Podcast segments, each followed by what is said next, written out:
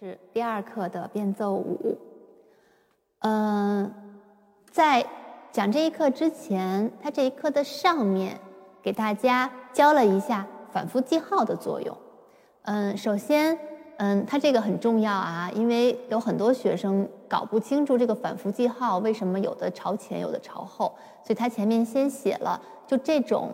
前面没有前反复记号，只有一个后反复记号的时候，那么就表示要从头反复。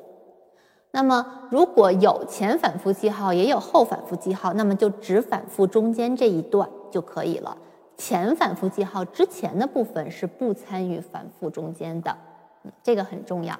为什么在这里讲了这个呢？因为变奏舞出现了反复记号，大家看一下。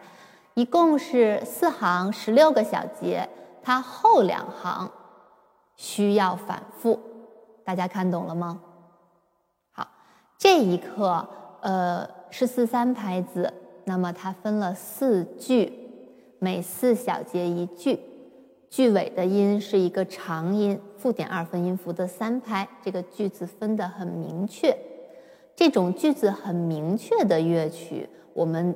最好在分句的时候有一个提手腕的呼吸，呃，不要只是把手离开琴键，只是把音乐断开，而是让它有一点那个语气的感觉。好，然后这一课仍然是三指弹嗦，二指弹拉，一指弹西，还是只用到了这三个手指。嗯，在连线的过程中，大家要看清楚。我们拿前两个小节为例，so 西西 so 西西，它就是一个典型的四三拍的韵律一个强弱弱，但是它的第一小节的最后一个音连到了第二小节里面去，所以它是一个一二三一。三，它是一个更加连贯的感觉，而不是。后两拍有跳跃的感觉，这个是有差别的。我们后面弹的曲子如果多了之后，大家会发现四三拍有的会稍微活跃一点，那么它后面两个弱拍往往会用呃比较就是短促的音，然后有的会要连贯一点，那么它就会尽量用更多的连线。这一课就属于稍微连贯一点的音乐。我现在给大家弹一下。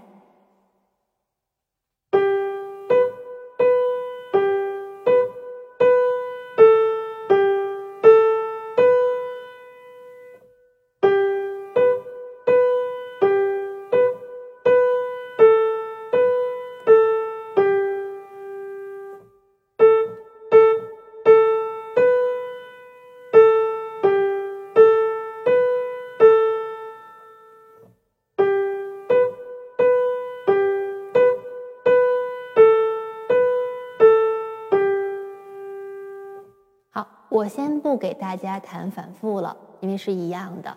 大家如果对这个曲子刚才我说的四句的结构了了解的很清晰的话，大家可以发现它的第一句、第二句和第四句用的是相同的素材，就开头是一样的，我们这个叫动机一样。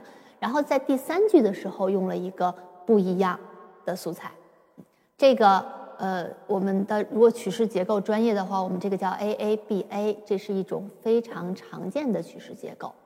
那么结合伴奏来说，我们这边的伴奏也是以八分音符为主，不过这个八分音符都是一个摇动的形式出现，所以还是一个比较安静的情绪。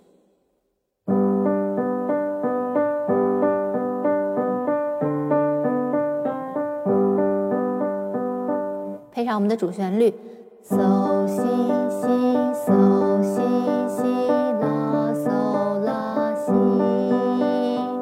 对，嗯，它线条就比较长，然后这种音乐就会比较优美，相对比较安静，不过不是特别慢，还是要让这个曲子的速度给流动起来。